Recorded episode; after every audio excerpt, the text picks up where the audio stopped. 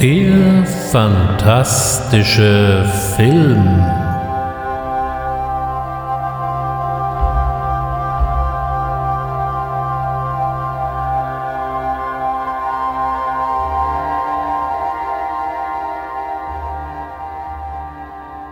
Herzlich willkommen beim fantastischen Film oder besser gesagt bei der Halloween-Ausgabe des fantastischen Films, denn ich spreche heute diesen Podcast Ende Oktober ein.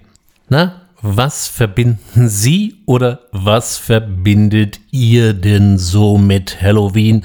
Sei es Party feiern, sei es den Nachbarn ärgern mit Trick or Treat oder sei es Horrorfilme gucken, von denen es um diese Jahreszeit dann doch im Fernsehen immer reichlich Auswahl gibt.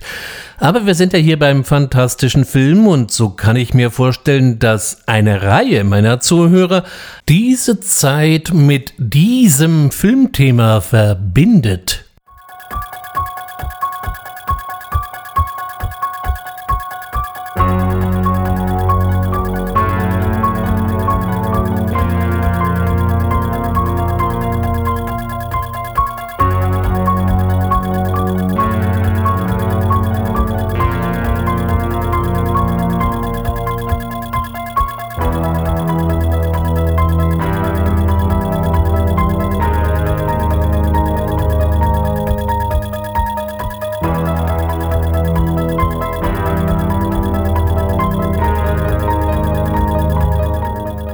Über was sollte man sonst denn anders reden als über Halloween? Eines der erfolgreichsten und vielfältigsten Horror-Franchises, die wir kennen. Mittlerweile gibt es über zwölf Halloween-Filme. Ich werde nicht alle in der nächsten Zeit hier beleuchten, aber wir werden auf alle, denke ich mal, einen kurzen Blick werfen und ich werde mich auch natürlich zur aktuellen Schlachtplatte äußern, die da Halloween Kills heißt und die seinem Namen weiß Gott alle Ehre macht. Wer meinen Podcast schon mal das ein oder andere Mal gehört hat, weiß es. Ich fange gerne immer vorne an. Und diesmal fangen wir dahingehend mal vorne an, dass mal die Frage gestellt werden darf, was hat es eigentlich mit Halloween so auf sich? Den meisten ist es als amerikanisches Fest bekannt, an dem man sich lustig fröhlich verkleiden kann, gerne etwas unheimlich von Haus zu Haus zieht und nach Süßem fragt und Saures androht. Dabei liegen die Wurzeln Halloweens nicht unbedingt in den USA, sondern vielmehr im katholisch-christlichen Irland. Dort feierte man seit Jahrhunderten bereits All Hallows Eve. Das war der Vorabend vor dem Hochfest aller Heiligen und das war nun mal der 31. Oktober. Wenn man All Hallows Eve etwas, naja, sagen wir mal, schlampert ausspricht und das All weglässt, dann wird aus Hallows Eve natürlich relativ schnell Halloween. Und so bürgerte sich in Irland die Bezeichnung ein.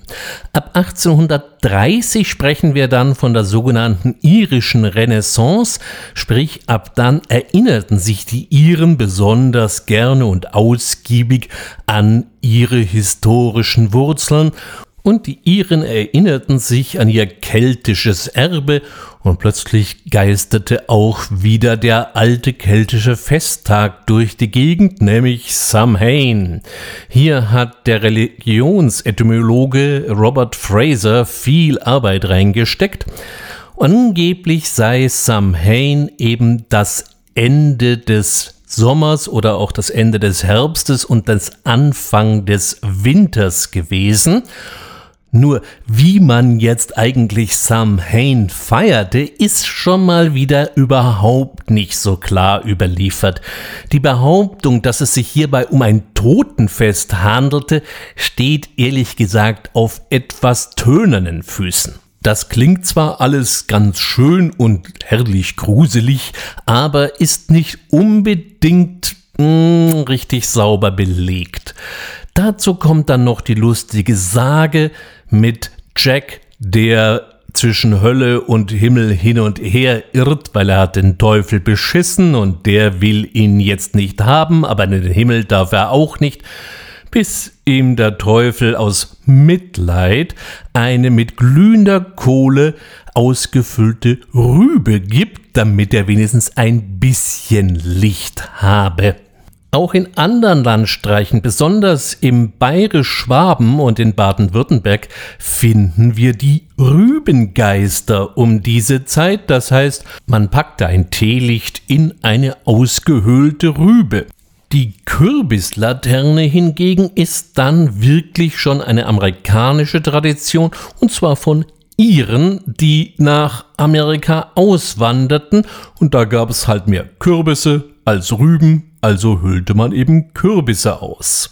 Außerdem gab es ja noch die schönen Geschichten, dass es sich hier um ein eher gruseliges Fest mit Geistern und Dämonen handelte, die man eventuell bekämpfen müsste, und schon war die Grundlage für das heutige Halloween geschaffen.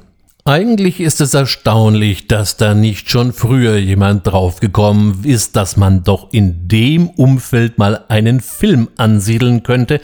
Aber es war der junge John Carpenter, der da gerade seinen dritten Film realisierte, dem diese Ehre zuteil wurde.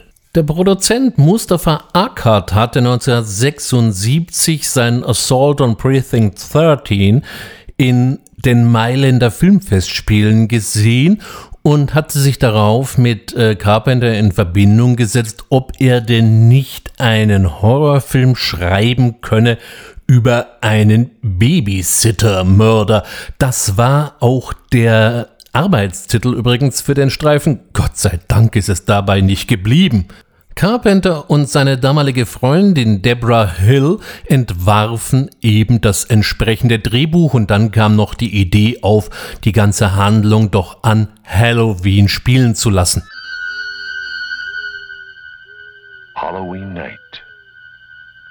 A small American town. 15 years ago. I spent eight years trying to reach him. And then another seven trying to keep him locked up because I realized that what was living behind that boy's eyes was purely and simply evil. Halloween, the night he came home. Die Geschichte um Michael Myers, der 15 Jahre zuvor seine Schwester abgestochen hatte und seitdem in der Psychiatrie saß, bis er aus derselben ausbrach und in seinem Heimatort für Unruhe sorgt, verortete Carpenter in einem kleinen Örtchen namens Haddonfield in Illinois. Interessanterweise wurde allerdings er in South Pasadena gedreht und da steht auch noch bis heute das sagenumwobene Meyers Haus, was eine wahre Pilgerstätte für Hardcore-Halloween-Fans geworden ist. In der Schauspielriege kann man einen alten Hasen bewundern in Form von Donald Pleasance, der den Psychiater Dr. Loomis spielte und das auch noch bis weit, weit, weit über diesen Film hinaus tun sollte. Und die bis dahin eigentlich völlig unbekannte Jamie Lee Curtis, die aus der Ehe zwischen Tony Curtis, einem doch recht bekannten Schauspieler, und Janet Leigh hervorgegangen ist. Auch sie dürfte dem geneigten Filmfreund ein Begriff sein, verstarb sie doch unter den Messerstichen von Anthony Perkins in der Dusche in Psycho. Für die Rolle des Michael Myers, zumindest des Älteren, wird immer Nick Castle ins Feld geführt. Das ist allerdings auch nur die halbe Wahrheit, denn je nachdem hat so ziemlich wohl jeder mal eben Michael Myers gespielt, inklusive Deborah Hill. Das war ja auch nicht besonders schwierig, es galt ja nur eben einen Overall anzuziehen und die Captain Kirk Maske aufzusetzen. Ähm, Captain Kirk, wie kommt jetzt der da rein? Es wird zumindest so erzählt, dass Tommy Wallace, der damals Cutter und Produktionsdesigner und wahrscheinlich Mädchen für alles am Set war, von Carpenter den Auftrag erhielt, eine Maske zu organisieren, denn im Drehbuch stand da nur irgendwas recht Allgemeines. Er ist losgezogen und kam eben mit einer Captain Kirk Maske zurück. Die wäre jetzt nochmal überhaupt nicht gespenstisch gewesen. Die malte er daraufhin weiß an und schnitt die Augenpartie ein bisschen größer, damit das Ganze etwas dämonischer ausschaut. Und aufgrund der hervorragenden Kamera- und Regiearbeit ist dies ja auch hervorragend gelungen. Schaut man sich den Film heute an, fällt einem natürlich auf, dass er bei weitem nicht so blutig und so hart ist wie so manches seiner Nachfolger. Carpenter setzte hier sehr, sehr stark auf eine ganz ausgefuchste Spannungsdramaturgie. Über lange Zeit geistert eigentlich Michael Myers herum, steht mal irgendwo, ist dann wieder weg. Manchmal erahnen wir ihn mehr, als dass wir ihn tatsächlich sehen. Manchmal sehen wir ihn und die Protagonisten sehen ihn gar nicht. Es wird also eifrigst auf der Suspense-Klaviatur rauf und runter gespielt. Ein späterer Kritiker hat mal vernichtend angegeben, in Halloween hätte es nichts gegeben, was man nicht auch schon bei Hitchcock, Brian De Palma oder Val Newton gesehen hätte. Ja, meine Güte, also ich kann mir was Schlimmeres vorstellen, als mit diesen Leuten alles verglichen zu werden.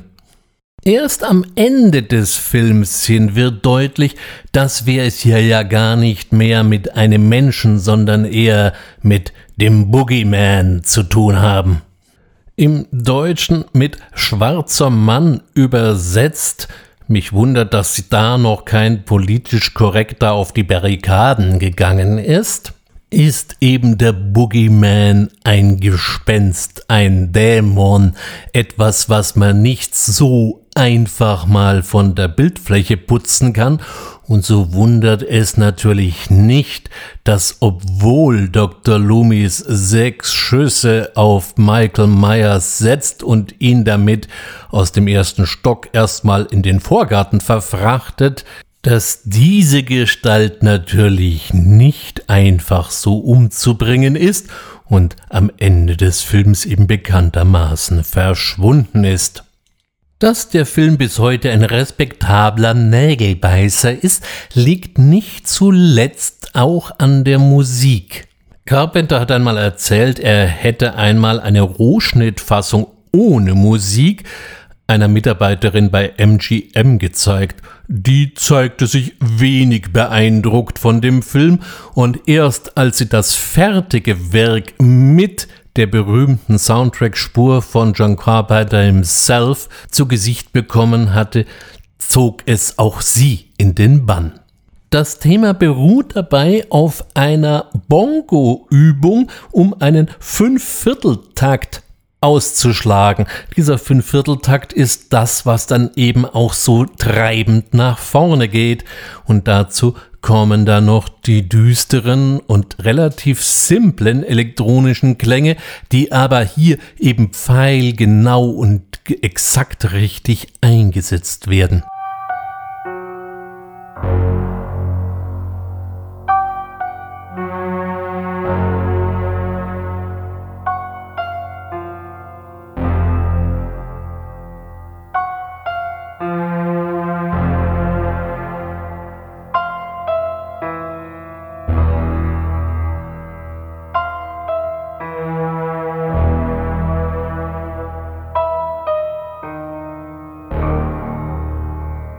Man muss den Film gar nicht mal sehen, es reicht schon den Soundtrack zu hören, um, naja, zumindest sich ganz gemütlich gruseln zu können.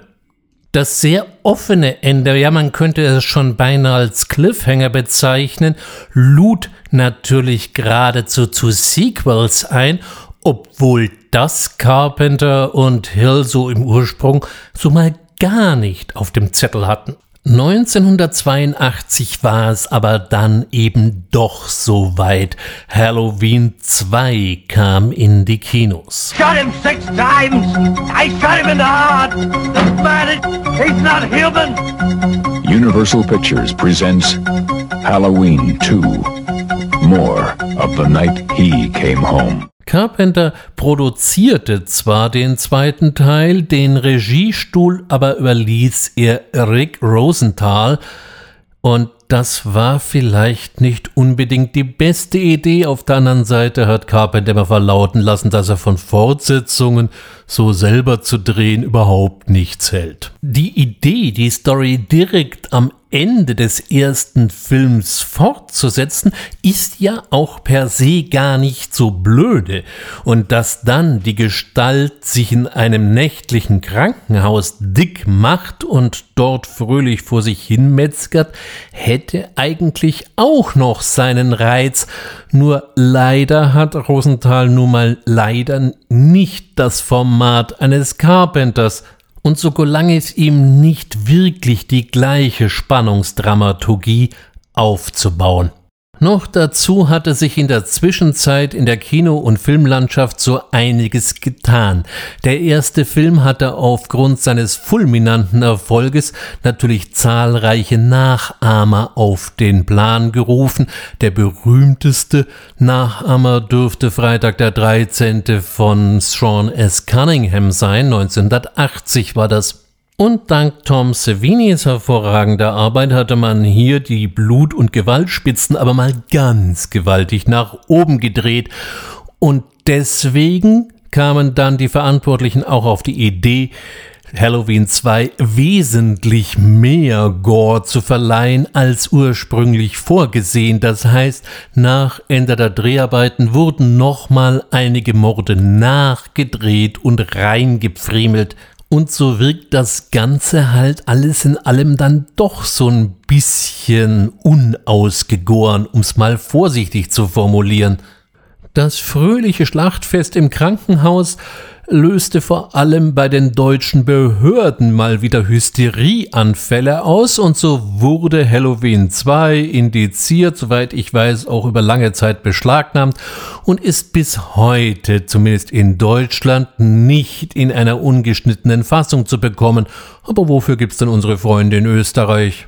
Erfreulicherweise war Carpenter wenigstens bei der Musik wieder an Bord und zusammen mit Alan Howarth haben sie auch hier einen fulminanten Soundtrack abgeliefert.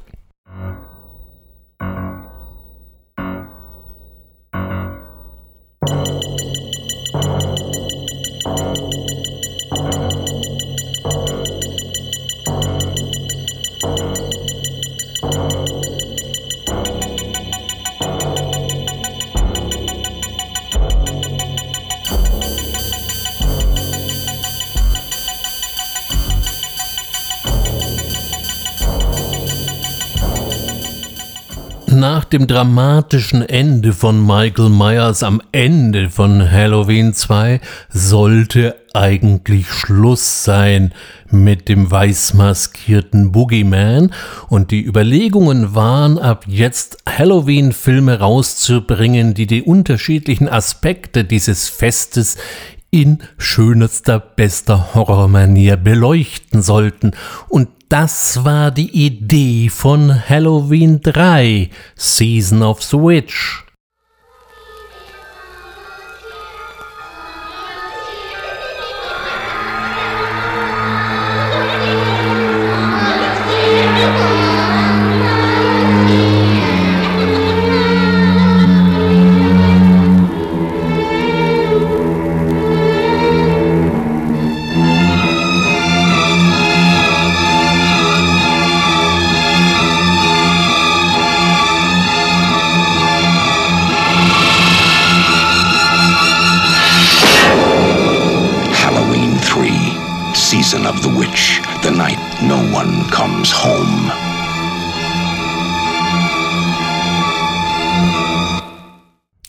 Leider hat niemand diese Idee vernünftig kommuniziert und so floppte Halloween 3 unter der Regie von Tommy Lee Wallace in einer katastrophalen Art und Weise.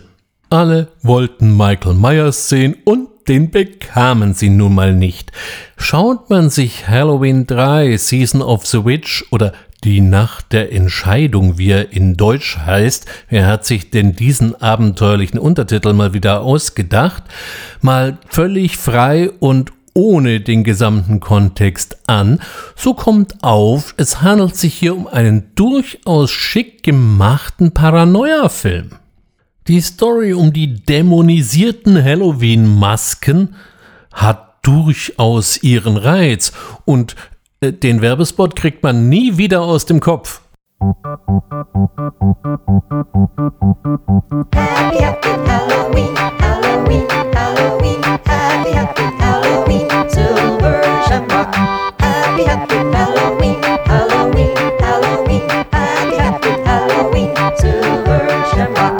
Aber die Fans wollten nun mal etwas anderes sehen und so scheiterte Halloween 3 erst einmal krachend. Wer sich mit dem Gedanken anfreunden kann, einmal einen Halloween-Film ohne unseren allseits bekannten Maskenmann anzuschauen, dem sei dieser Streifen an dieser Stelle trotzdem mal wärmstens empfohlen. John Carpenter und Deborah Hill verkauften danach ihre Rechte an Halloween und hatten von Stund an erstmal mit den weiteren Fortsetzungen nichts zu tun. Nachdem die Masse unbedingt Michael Myers sehen wollte, bekam sie ihn eben auch, und zwar in Halloween 4, die Rückkehr des Michael Myers, Halloween 5, die Rache des Michael Myers und Halloween 6, der Fluch des Michael Myers. Und wie so häufig bei derartigen Fortsetzungsfluten ging das nicht unbedingt Ding zugunsten der Qualität aus. Die Story wurde immer undurchsichtiger und irgendwann wollte das dann auch wirklich keiner mehr sehen. Also beschloss man vielleicht nochmal einen Sprung zurück und mit Halloween HTO sollte die Geschichte nach Ende des zweiten Teiles neu weitererzählt werden und hierzu holte man sich zumindest schon mal wieder Jamie Lee Curtis dazu und das Halloween erfahrene Doppel aus John Carpenter und Deborah Hill steuerten doch immerhin das Drehbuch zu. So versuchte man wenigstens das schwächelnde Franchise wieder etwas mehr auf die Beine zu stellen. Allerdings dann vier Jahre später gab es nochmal Halloween Resurrection und den braucht irgendwie wirklich niemand, also zumindest ich nicht. Und so war erst einmal Schluss mit Michael Myers und seinem ewigen Umgehen am 31. Oktober. Doch was so eine richtige unzerstörbare Horrorfigur angeht, die ist dann doch nicht so einfach zu begraben. Und so dauerte es auch gar nicht allzu lang, nämlich bis 2007, bevor sich Rob Zombie dem Thema annahm.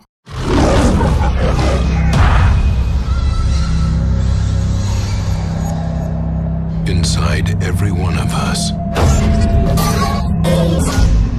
there exists a dark side. Most people rise above it. But some are consumed by it.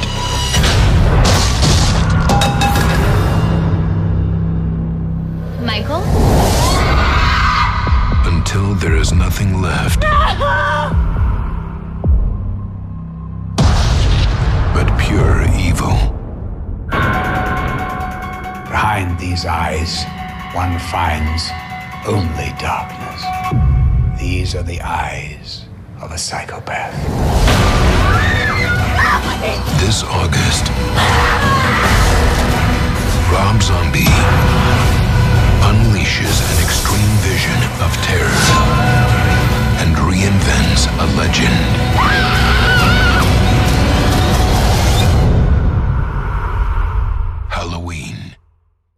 Zombie heißt mit bürgerlichem Namen Robert Bartley Cummings. Dieser war 1983 nach New York gekommen und hatte die recht rotzige Hardrock-Band White Zombie mitbegründet.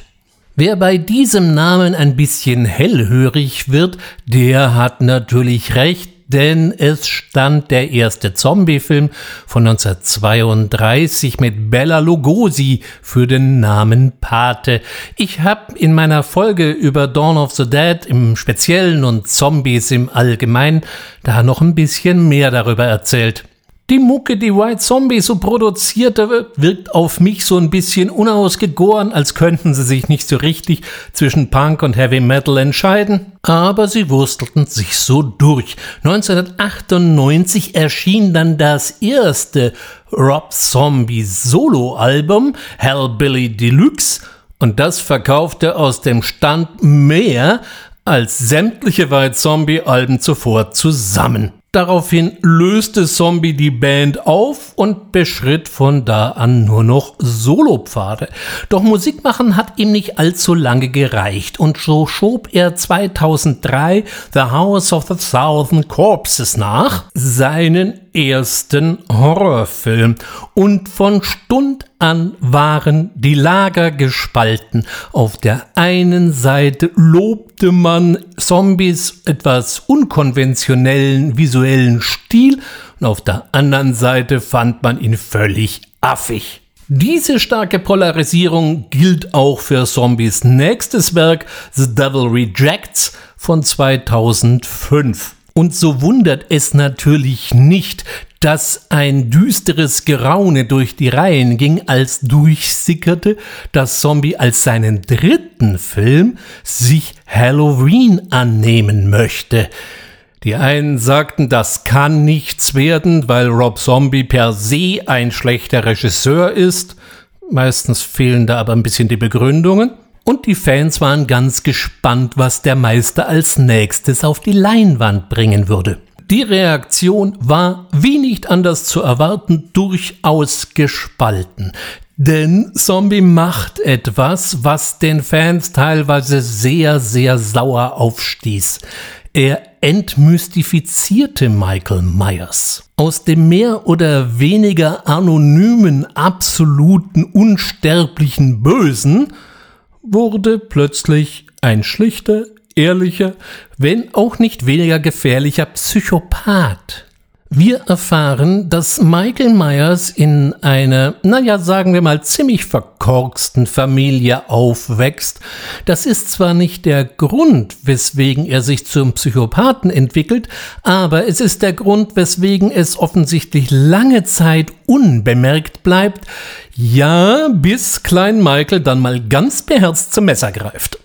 Rob Zombies Dramaturgie und auch seine gesamte Optik sind immer schon sehr rau und sehr direkt gewesen. Und so fallen diese ersten Morde eben auch wirklich roh aus. Der Kleine mit dem Maskenfetisch macht nun mal so fast überhaupt keine Gefangenen. Die Story geht dann erstmal wieder etwas klassisch weiter. Es tritt Dr. Loomis auf, ein Berufszyniker, aber diesmal und von niemandem geringeren gespielt als Malcolm McDowell, dem diese Rolle geradezu auf den Leib geschrieben ist. 15 Jahre später ist Michael dann zu einem durchaus beachtenswerten Riesen herangewachsen und nutzt die Gelegenheit, pfeilgerade auszubrechen und nach Hause zurückzukehren. An dieser Stelle im Film hatte ich mal kurzfristig die ernste Befürchtung, dass Zombie jetzt dann doch ein aalglattes Remake von Carpenters Halloween machen möchte, denn vieles sieht hier jetzt dann doch sehr vertraut aus, aber Gott sei Dank biegt er dann doch nochmal rechts und links ab. Und so geht die Geschichte dann doch ein bisschen anders, als wir das vielleicht jetzt gerade erwartet haben. Es wird oft kritisiert, dass der Teil von Halloween von Rob Zombie so schlecht ausgeleuchtet sei und man überhaupt nichts sehen könnte. Also ich habe den Film, wie es sich äh, für einen solchen Streifen gehört, natürlich bei Nacht gesehen und nicht bei Mittag. Und konnte dies so nicht unterschreiben. Ansonsten kopiert er teilweise recht fröhlich Carpenters Spannungsdramaturgie und lässt äh, Michael Myers auch teilweise immer ganz gern ein bisschen geisterhaft auftauchen und wieder verschwinden, was der Sache ja nun mal keinen Abbruch tut. Die Rob Zombie-Hater schäumten natürlich und die Hardcore-Fans waren teilweise not amused. Betrachtet man es jedoch mal etwas objektiver, so haben wir es hier zweifellos mit einem der besseren Beiträge zum Franchise zu tun. Halloween von Rob Zombie war also durchaus auch ein Box-Office-Erfolg und spielte locker mal seine Produktionskosten und noch einiges mehr ein. 2009 folgte dann allerdings nur noch auf Video Halloween 2 von Rob Zombie und hier war es mit dem Frieden dann mal komplett vorbei.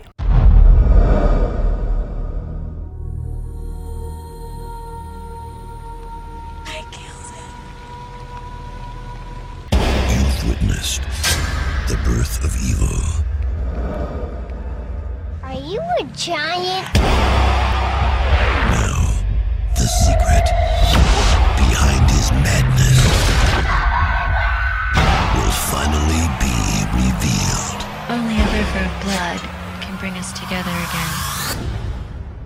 Verneigte sich Zombie im ersten Halloween doch noch recht tief vor Meister Carpenter, entwickelte er im zweiten Film einen komplett eigenen Film, auch einen komplett eigenen Rob Zombie-Film mit seinem ganzen, manchmal etwas surreal anmutenden, ein bisschen psychedelisch anmutenden optischen Stil. Und mit diesem Ansatz stief Rob Zombie doch auf breites Unverständnis. Was bei mir da eher auf Unverständnis stößt, ist, warum eigentlich immer alle erwarten, nur weil irgendwas wo draufsteht, muss unbedingt immer das gleiche drin sein. Ich oute mich jetzt mal an dieser Stelle auch auf die Gefahr, dass gleich Legionen das Abo des fantastischen Films aufkündigen und mir schlimmerhaftige Rache androhen. Ich mag diesen Film. Ich finde ihn sogar richtig gut. Er serviert uns einfach mal etwas anderes. Er macht eine ganz andere Story draus.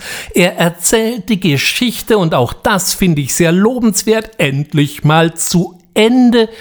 Viele haben sich über die Psychokacke fürchterlich aufgeregt. Ich finde diesen Blick in Michael Myers Gehirn und wie er eben offensichtlich die Welt sieht gar nicht mal so verkehrt und durchaus interessant. Interessanter in jedem Fall als so manches, was wir vorher gesehen hatten. Einziger Kritikpunkt ist in diesem Film äh, der Director's Cut, der ist mir mit 119 Minuten ehrlich gesagt ein bisschen zu lang geraten. Hier ist vielleicht einfach die Uncut, wohlgemerkt Kinofassung, die bessere. Ein Ruf, dem Halloween 2 vorausgeht, ist, dass er so ultra hart wäre. Na gut, also Rob Zombie-Filme sind allesamt sehr physisch, um es mal so auszudrücken, und damit nicht unbedingt was für zart beseitete Gemüter. Das gilt für diesen Film ganz genauso, aber so ultra hart, wie ihn gern das Marketing hingestellt hätte, ehrlich gesagt, konnte ich nicht nachvollziehen. Nachdem Rom Zombie zumindest in seinem Kosmos die Geschichte zu einem Ende gebracht hatte, wurde es auch erstaunlich still um Michael Myers und das fluchbeladene Fest in Haddonfield. Und es sollte tatsächlich neun Jahre lang dauern, bis 2018, bis plötzlich wieder Michael Myers da war und mit ihm ein ganz einfacher Titel Halloween. I've waited for him. Testing one, two, three. We're on. We're here to investigate a patient that killed three innocent teenagers on a Halloween in 1978. He was shot by his own psychiatrist and taken into custody that night. And has spent the last 40 years in captivity. John Carpenter stand plötzlich wieder in der Produktion. Jamie Lee Curtis hatte man auch reaktiviert. Das Einzige, was mal komplett neu war, war David Gordon Green. Der hatte bisher überhaupt keine Horrorfilme gedreht, sondern eher so unabhängige Filmdramen. Und der Story-Ansatz war, vergesst jetzt erstmal alle Sequels. Wir setzen mit dem entsprechenden Zeitversatz von 40 Jahren an der Geschichte neu an. Michael Myers ist nach dem ersten Film doch verhaftet und weggesperrt worden und fristet so sein Dasein bis heute in dem Sanatorium, wo er vor vielen Jahrzehnten mal ausgebrochen ist. Laurie Strode ist eine etwas seltsame Figur geworden. Sie hat das Trauma von damals wohl nur bis zum gewissen Grad verwunden, hat eine Tochter, die wiederum eine Tochter hat, so ist sie also heute Großmutter, und lebt zurückgezogen und ja, bereitet sich wohl seit Jahrzehnten auf die Konfrontation mit dem Irren und der Maske vor. Dieses Verhalten versteht ihre Umwelt, nun ja sagen wir, nur sehr teilweise. Als sich jedoch bei einer Überführung von Myers in eine Hochsicherheitsanstalt das Unvermeidliche ereignet, erweist sich das jahrzehntelange Training und die langen Vorbereitungen durchaus als vorteilhaft. Dieser neue Halloween-Aufguss, ja, ja, was soll ich sagen? Er ist nicht wirklich schlecht aber was ihm fehlt, sind einfach mal so ein paar neue Aspekte. Er ist nicht so roh und auch nicht so abgedreht wie das, was zuletzt uns Zombie servierte, aber ein bisschen mehr neue Ideen hätten doch der Sache gut getan. Ich persönlich hatte so den Eindruck, dass David Gordon Green sich in seinem Regiestuhl für einen Horrorfilm erst so ein bisschen zurechtfinden muss. Dabei hat er durchaus ein Gespür für Bilder, was ich völlig faszinierend fand, da hätte ich Szenenapplaus geben können gleich am Anfang, ist der völlig surreal wirkende Hofgang oder was auch immer da abgezogen wird und wir zum ersten Mal, zumindest von ferne und natürlich nur von hinten, weil er hat noch keine Maske, unseren allseits geliebten Attentäter wiedersehen. Diese Szene hat wirklich Pfiff, hat wirklich was Innovatives an sich.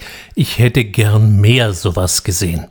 Der zweite große Pluspunkt ist Jamie Lee Curtis, die eine wunderbare Rambo-Oma gibt, die sich auf die finale Konfrontation mit ihrem Lieblingsfeind vorbereitet. Zwar hätte man da am Ende noch ein bisschen mehr rausholen können, da wirkt es so ein bisschen, als hätte man da ein paar PS auf der Straße gelassen, aber das wird natürlich verständlich, wenn man einen Blick darauf wirft, dass das Ganze ja nun mal eine Trilogie werden soll, dann kann man verstehen, dass man nicht gleich im ersten Film sein ganzes Pulver verbrennen möchte. Auch wenn am Ende alles pflichtschuldigst in Flammen aufgeht, man konnte es sich schon fast denken, das ist noch nicht das Ende der Geschichte und es ist es natürlich nicht, denn seit Oktober diesen Jahres 2021 können wir jetzt Halloween Kills im Kino bewundern.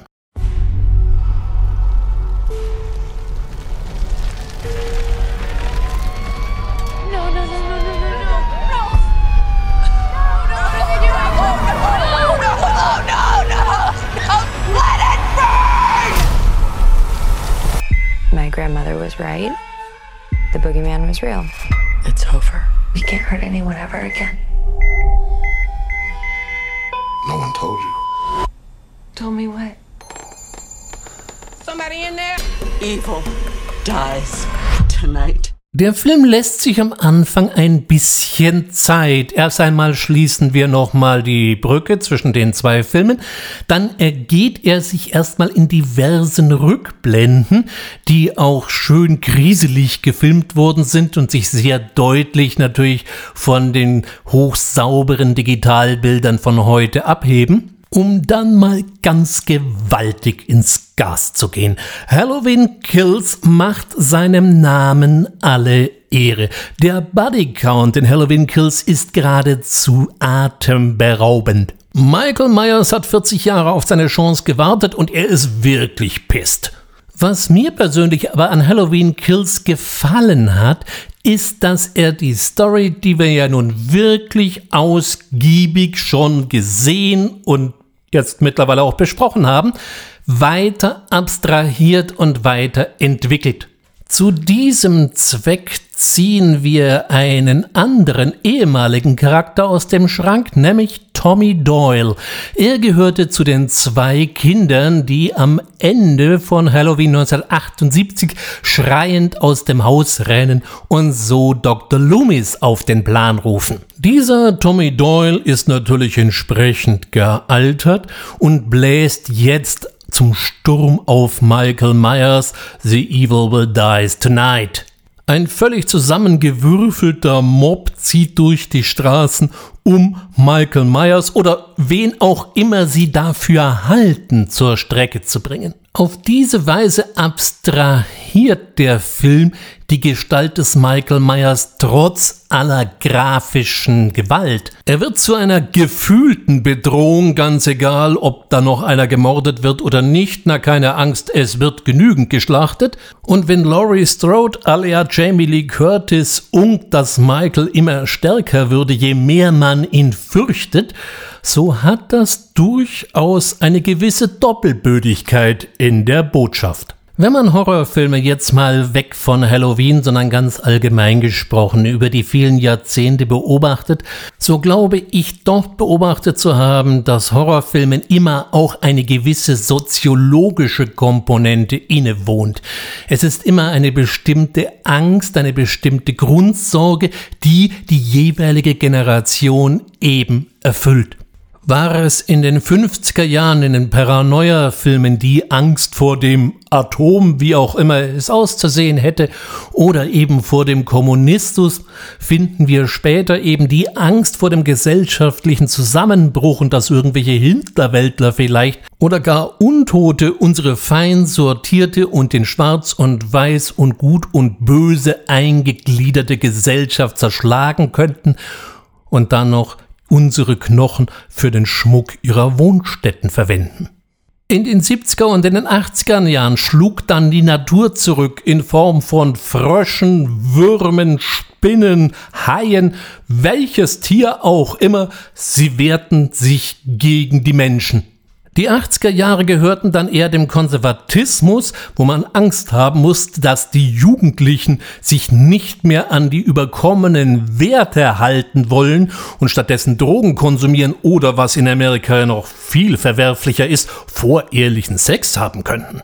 Hier brauchte es eine ordnende und vor allem strafende Hand und die hieß dann eben Jason Voorhees oder etwas zynischer Freddy Krüger, der beim Morden immer gleich noch einen lockeren Spruch auf den verkohlten Lippen hatte. Und heute geht es eben nicht mehr um die Angst durch den Killer an sich, sondern es geht um die gefühlte Angst, die Bedrohung, die ich irgendwo wahrnehme, ganz egal, ob sie da ist oder nicht.